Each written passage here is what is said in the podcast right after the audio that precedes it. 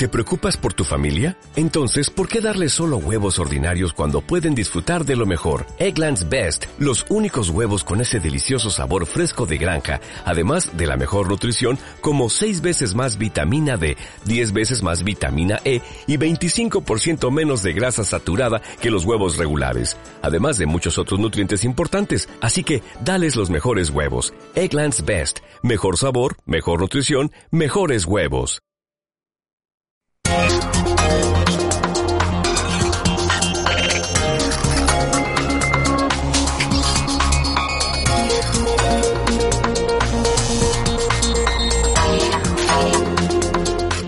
Bienvenidos a Alta, el programa con el que manteneros seguros en el mundo de la informática. Actualidad, consejos para tu negocio y tu hogar y todo lo que necesitas saber a la hora de ponerte delante de una pantalla.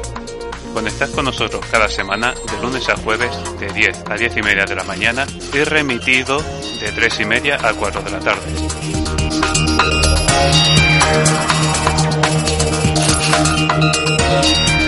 Bien, en este ya penúltimo miércoles de febrero, la que va a ser la última semana del programa normal antes del especial, os traemos algo también muy especial y es que esta va a ser la primera entrevista de unas cuantas que tenemos preparadas pero en esta ocasión a quien tenemos aquí, que nos ha hecho el grandísimo favor de venir, es Manuel Fernández, que fue nuestro tutor en el curso del que ya os hablábamos, el curso en el que aprendimos lo que ahora os hemos venido explicando desde que comenzaba el programa. Muchas gracias por estar aquí, Manuel. No, gracias, gracias a vosotros. es un placer, gracias a vosotros. Manuel tiene mucha experiencia y además es la experiencia que se ha ganado a lo largo de los años, de tener que adaptarse, eso que siempre os comentamos, de que hay que adaptarse, de que hay que mantenerse actualizado, de que esto siempre está cambiando y requiere estar al tanto. Y esa es precisamente la gran experiencia que ha ido adquiriendo Manuel con el tiempo. Sí, la verdad es que empecé, en esto de la informática empecé pues como, como todos, yo creo un poco, vamos a ir cogiendo el ordenador, eh, y bueno, poquito a poco fui aprendiendo a montar un equipo, luego después viene a instalarlos, vas aprendiendo distintos sistemas operativos. Eh, ya trabajé, empecé a trabajar en, en, bueno, pues dedicado a la, como técnico de informática y poco a poco lo que te vas encontrando es que poco a poco tienes que ir evolucionando e ir aprendiendo más. En la parte de como técnico de informática ha llegado ya un momento que a lo mejor ya mm, necesitaba más todavía y fue cuando pues empiezas a ver pues todo el tema de, seguridad. Que bueno como ya os he comenté bueno comenté en los cursos y demás pues es quizá un trabajo que puede ir muy separado una cosa de la otra. Una cosa es ser técnico de informática, llevar toda la parte técnica de una empresa, eh, hacer que los ordenadores estén funcionando, que todo esté en regla, que todo vaya bien informáticamente y otra cosa es que además esté protegido en cuanto a, seguridad. Y ese salto fue el que poco a poco también pues fui dando, también según me iba encontrando pues en las empresas en las que se ponía un ordenador, pues había que ir generando de pues primero las copias de seguridad para ir garantizándole pues que si hubiera algún problema no perdieran los datos. Eh, poco a poco ya vas viendo pues problemas y vulnerabilidades que van teniendo los equipos, pues que puede hacer que algún ciberdelincuente acceda a esos datos, en fin, que poquito a poco ha sido un proceso que ojalá y a mí me hubieran explicado en, un tiempo pues todo eso, todas esas cosas, pero es un proceso en el que pues a través del día a día pues eh, vas aprendiendo. Con tantísima experiencia que tiene, nos alegra muchísimo que después de todo ese proceso que ha tenido nos haya enseñado a nosotros y estoy también seguro que vosotros, al otro lado de los altavoces o los auriculares o con lo que nos escuchéis, vais a sacar cosas muy en claro. Así es que, sin más preámbulos, eh, la primera pregunta que queríamos saber, por tratar de acercar la profesión lo máximo para quien no la conozca o igual no, no la conozca tanto, ¿cómo sería un día habitual para un técnico de seguridad informática en concreto?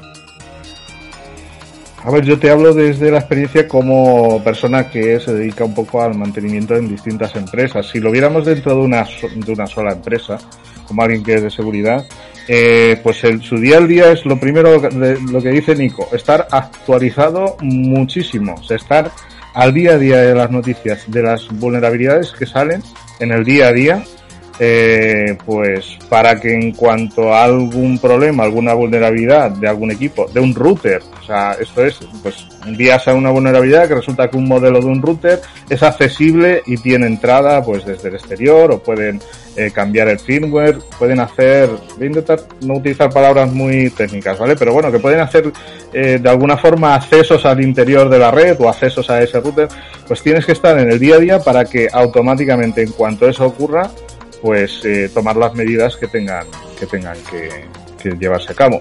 Y ya no solo eso luego ya en la parte interna cuando están cuando estás en la empresa pues si hay nuevas actualizaciones de un software pues hay que hacerlas con todo el peligro que, que conlleva detrás. Digo peligro entre comillas que sabes que cuando algo funciona en una empresa es muy complicado tocarlo. Pero en temas de seguridad hay que tocarlo porque si no tocas esas eh, esas nuevas actualizaciones que han salido, pues puedes estar abriendo un agujero ahí por el que algún ciberdelincuente puede aprovechar para, para, para acceder. Entonces, eh, tienes que revisar copias de seguridad, comprobar que se están haciendo, comprobar que las copias de seguridad se hacen bien para también si tienes que recuperar copias de seguridad en, cualquier caso, pues eh, recuperarla la verdad es que te estoy diciendo así un poco en general, pero es que es un día a día de estar siempre automáticamente comprobando todo lo que hay en, la, en el entorno empresarial. Eh, si hay trabajadores, pues incidir mucho en que estar muy pendiente de los correos de los trabajadores, estar siempre a la vista, por decirlo así, para que si viene un correo un poco sospechoso, tengan la confianza de decirte que ha venido algo aquí, que es esto, le puedo dar eh, en caso de que sea sospechoso, pues tienes que investigar a ver si realmente ese correo lo es o no.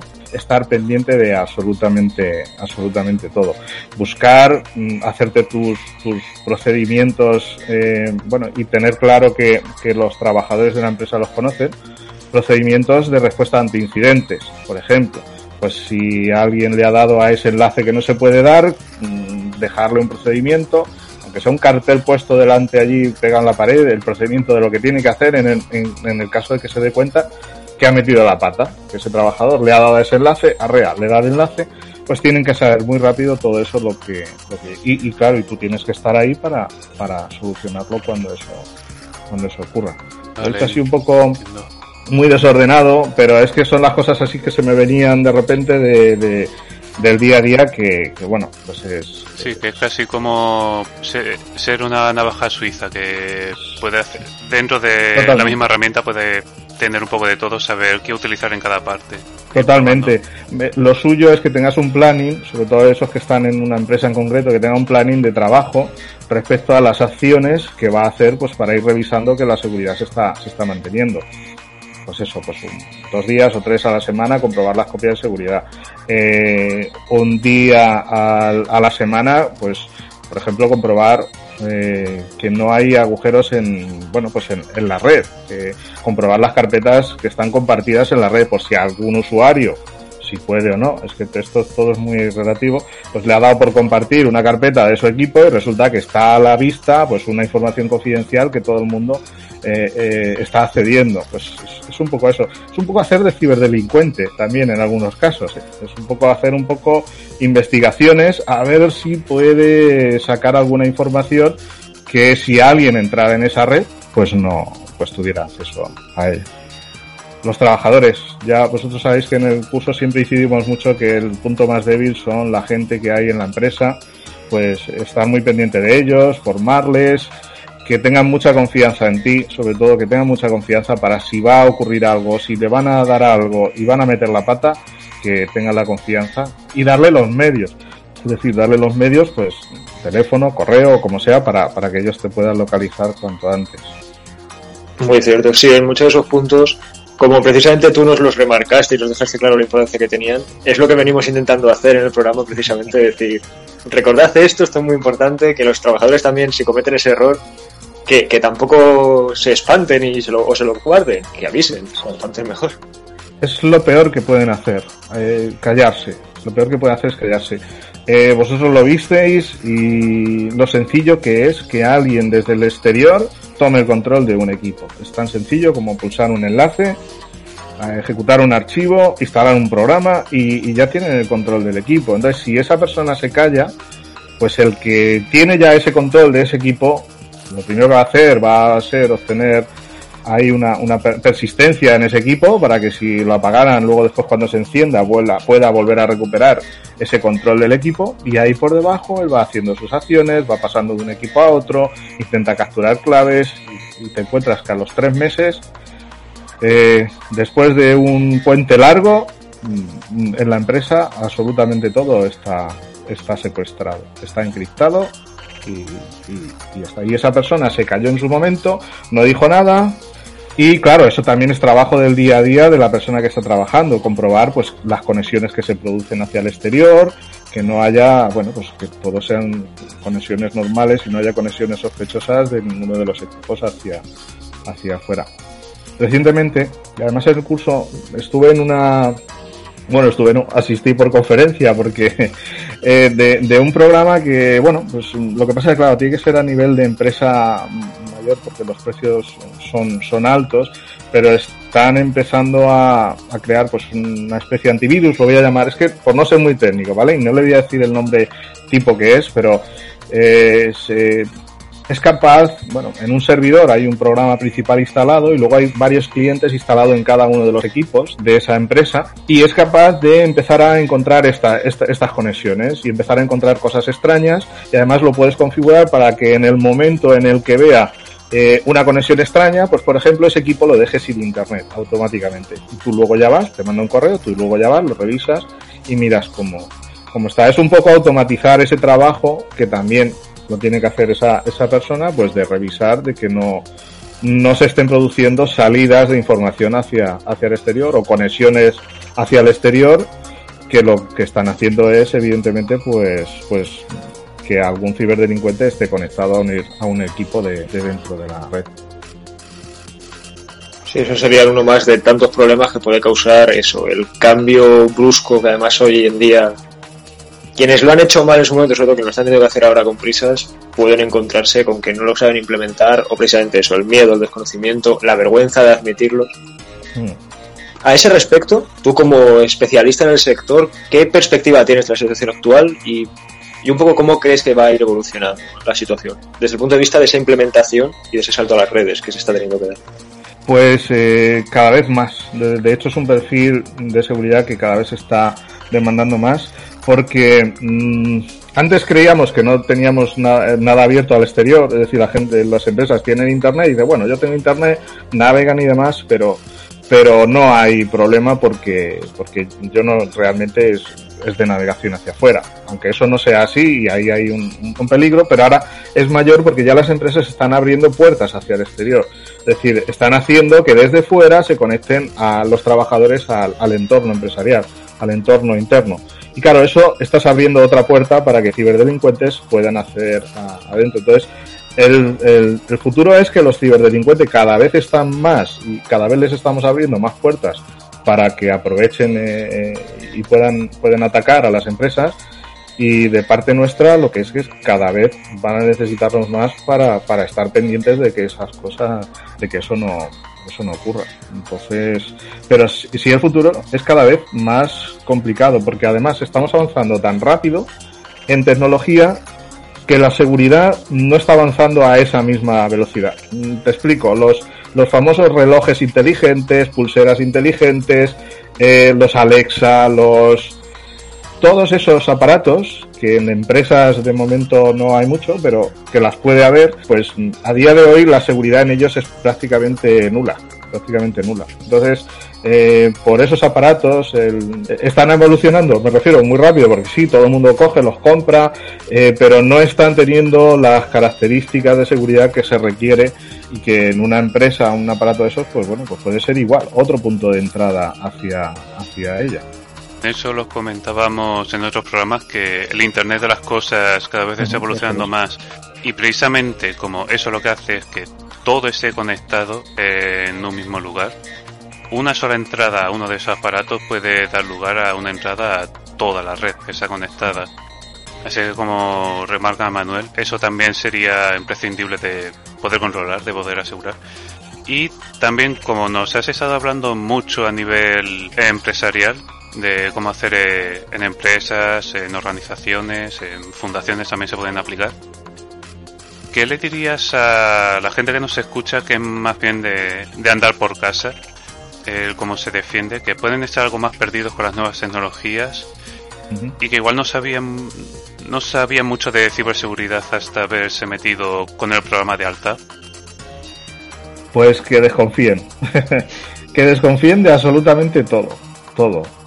Mira, cosas que te puedo contar. Un problema. Un, una, bueno, las campañas de phishing que hay ahora eh, son, son sin, sin un objetivo. Es decir, hay campañas de phishing bueno, que pueden estar dirigidas a una empresa en concreto, algún, pero eh, son campañas de phishing que intentan simular, pues, eh, una personalidad que no es, por ejemplo, este ejemplo se te lo puedo contar, correos, mm, te llegan ahora ese mensajes de texto de correos diciéndote bueno que tu paquete ya está disponible que entres para sacar no sé qué información o pones tu DNI o no sé qué. Bueno, pues esa campaña, que además es de hace un par de semanas, lo que hacía era que el móvil, si tú desde el móvil le dabas a ese enlace, tu móvil mandaba automáticamente, pues no sé si 60 mensajes por minuto. 60 mensajes por minuto. Se ponía a mandar mensajes por minuto, bueno, pues intentando eh, difundirse al resto de móviles y el mismo mensaje lo mandaba a, a un montón de móviles. Claro, eso lleva un coste porque el que no tenga los, los mensajes, estoy hablando de SMS, no estoy hablando de, de WhatsApp ni nada. Entonces, ¿qué tiene que hacer la persona que le llega a eso? Desconfiar, desconfiar siempre. Sabes que ahora puede llegar por SMS, puede llegar por WhatsApp, puede llegar por correo, incluso por te, eh, llamadas telefónicas. De hecho, hace poco, también puedo contar, recientemente capturaron a dos personas que se hacían pasar por técnicos de Microsoft. No sé si habéis oído este caso. Llamaban, eh, lo típico, no, es que tu ordenador va mal, somos de Microsoft y claro, a quién no le va mal. o sea, es muy, o sea, a todo el mundo nos, nos va mal el equipo, siempre decimos que va mal. Entonces, nada, pues necesitamos hacer unas conexiones para arreglar unas cosas. Entonces, claro, pues por teléfono le hacían instalar un programa, y ya está, ya tienen el programa suyo, ya tienen conexión con ese, con ese equipo. Entonces, mm, no hay que fiarse de, de, nada. Y esta gente los, los, los, habían arrestado, los han arrestado, pero bueno, hay cualquier tipo de campaña y están cada vez mejor hechas. Si desconfiamos lo que hay que hacer es, pues a profesional, tienda informática, profesional que conozcan, que se dedique a esto, decir, oye mira, me ha llegado esto, le doy, no le doy, es cierto, no es cierto eh, tenemos recursos en Internet. Sabéis la página, me imagino que habéis hablado de ella, de INCIBE, que está muy dedicada también a nivel empresarial y a nivel particular, pues ahí pueden tener información. Eh, el problema es que aprovechan a veces el susto que nos pega el que nos llegue a esa campaña. Otra, reciente, es que es, además es que ocurrió hace muy poco. Ya una campaña. Eh, mañana tiene cita con la doctora X, no voy a decir la doctora que era, además también por respeto a esa, esa persona porque han usado su nombre. Eh, mañana su cita con la doctora X está, es mañana a las 11 o algo así. Si no vas a ir y quieres cancelarla, pues entra en el enlace y ya está. Ya está. El enlace y pones, no me acuerdo qué, era. Claro, ya por ahí ya, está. Y esa doctora existe, ¿eh? tú buscas esa doctora en internet y esa doctora existe. Claro, a quien no tenga cita con esa doctora se quedará así como diciendo esto qué es. Pero habrá incluso a lo mejor quien diga, rea, que tengo yo cita con quién, lo voy a cancelar. Entonces entra en el enlace y ya está, ya pulsa el enlace. Pero encima los que hayan coincidido, que vayan con esa doctora y demás, pues, pues por ahí ya aprovechan y, es la coincidencia en ese caso. Eh, siempre el susto. Otra, la de Endesa. además te venía, te llega la factura de Endesa y te pone, su próxima factura es de 400 euros, puede, pasaremos el recibo el día tal de no sé qué mes. Y claro, y un enlace para que entres a verla, pues ya está. Esa te asusta tanto y ver la factura de 400 euros y que uno, nada, desconfiar, desconfiar. No hay prisa por saber si esa factura es real, no hay prisa por saber si tenemos la cita con... Además, si no nos fiamos, pues llamamos por teléfono. Si tuviéramos con esa doctora, llamas por teléfono y, ya está. Pero está muy bien hechas, ¿eh? Están muy bien hechas las campañas, cada vez están mejor. Ya se da caso de que investigan a empresas antes y a personas de las empresas les están llegando correos relacionados con algún tema. Ahí ya sí que no puedo comentarte nada más, ¿vale? Pero con algún tema relacionado de la empresa que te dicen, pero si es que saben esto.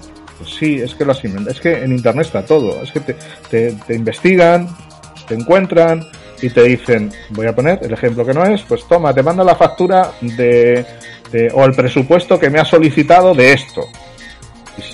Esto no es real, ¿vale? Lo aclaro por si no es real, pero imagínate, yo te, yo te investigo, sé que estás buscando un presupuesto para comprarte una caldera y te digo, toma el presupuesto de la caldera que me has pedido. Y tú vas y le das. Y ya está. Ya, ya, ya, has entrado en el enlace que ellos quieren que, que entre. Y sin embargo, mm, tú querías un presupuesto, esto más a nivel de empresarial. ¿Por qué se han enterado? Bueno, pues porque en Internet hay muchas cosas, hay muchas formas de verlo, redes sociales, eh, en fin, mm, un trabajo que hay detrás de, investigación, de, de, búsqueda de, datos y, a partir de esos datos pues intentan incluso a lo mejor han conseguido entrar en uno de los equipos de la organización, han sacado cierta información y a través de esa información que han sacado han dicho, ah, pues vamos a buscar ahora cómo le, cómo mandamos un enlace para ver si podemos entrar en lugar de ese equipo que está más, más aislado, más protegido, a ver si podemos entrar en el del director que a lo mejor tiene más tiene más permisos para en la red moverse y luego ellos ya se pueden en fin, eso es que desconfíen, que me, que me enrollo, que desconfíen siempre y que luego busquen profesionales o que busquen información por internet, pero ojo, repito que la información por internet tiene que ser buena y válida, porque está muy, muy bien montado y cada vez, cada vez mejor, cada vez mejor. A ver, a, nivel particular, aparte de todas las campañas de phishing, sí quería ir más eh, a temas de webcam, cámaras web, estas que se ponen en las casas, eh, eh, hay que cambiar las claves que vienen por defecto.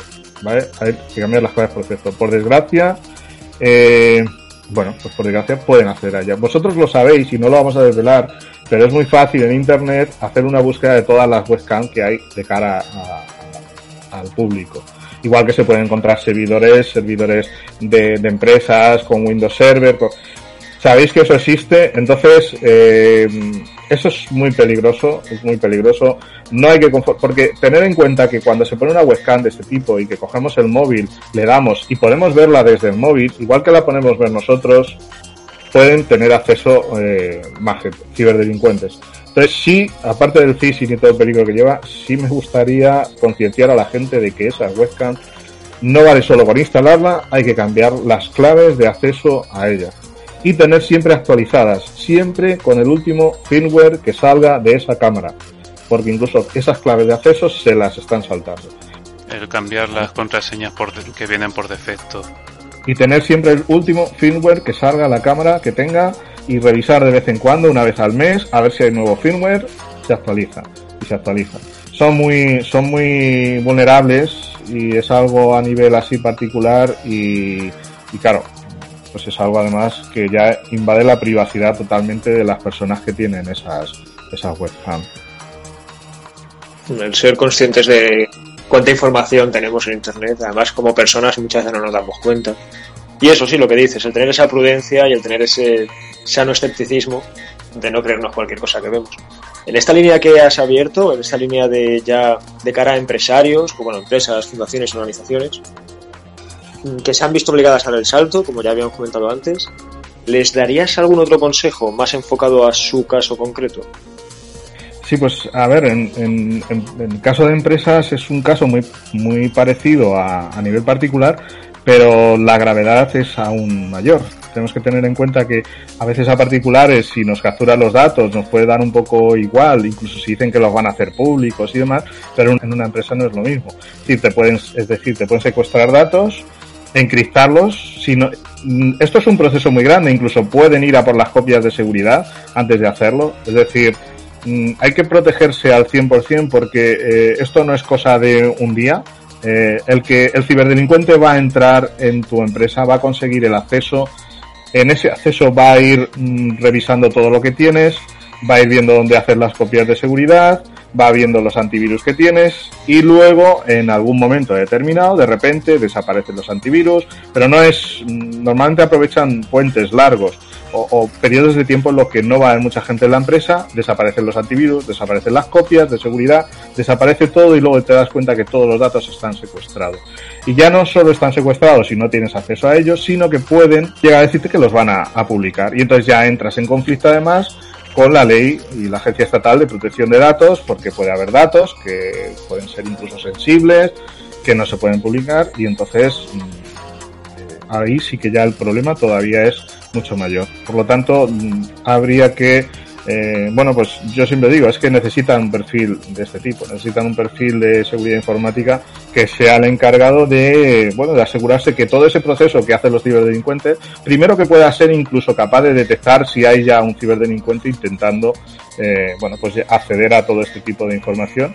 Y en caso de que accedieran, bueno, pues que, que tenga todas las medidas para que no, para que sea lo mínimo, mínimo posible. Pues encriptado, por ejemplo, desde la propia empresa que tenga los datos encriptados, así si te los capturan, pues no van a poder, no van a poder publicar nada.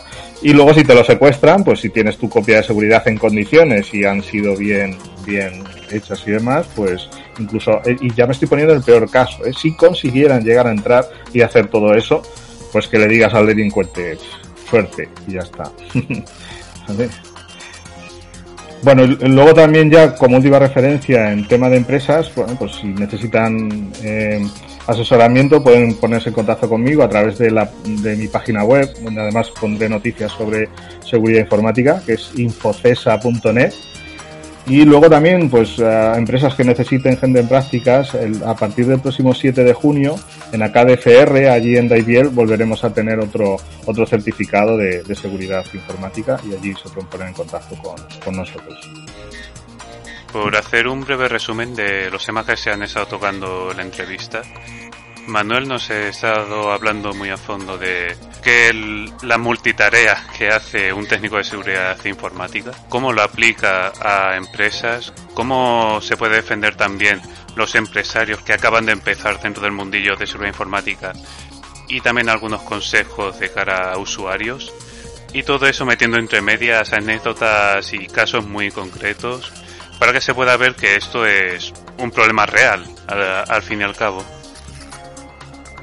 Y aunque podríamos considerar que el programa de hoy es prácticamente un broche final, no se me ocurriría un mejor broche final para el programa, a decir verdad. Mañana será más relajado, la semana que viene va a ser el último especial que, os habíamos prometido. Así que recordad que Altab está de 10 a 10 y media de la mañana, de lunes a jueves, y que todavía el lunes que viene atenderemos el consultorio en alta.clmactiva.gmail.com. Con nada que decir en esa línea, muchísimas gracias de nuevo, Manuel, por haber estado aquí con nosotros. Gracias, gracias a vosotros, gracias a vosotros por tenerme aquí. Y a los oyentes, mañana os esperamos. Hasta mañana. Luego. Hasta luego.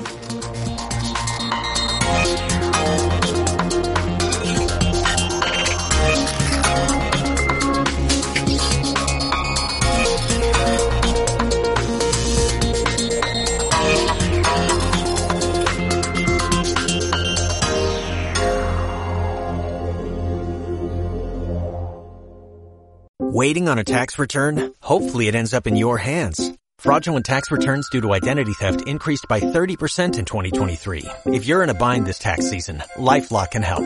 Our U.S.-based restoration specialists are experts dedicated to helping solve your identity theft issues.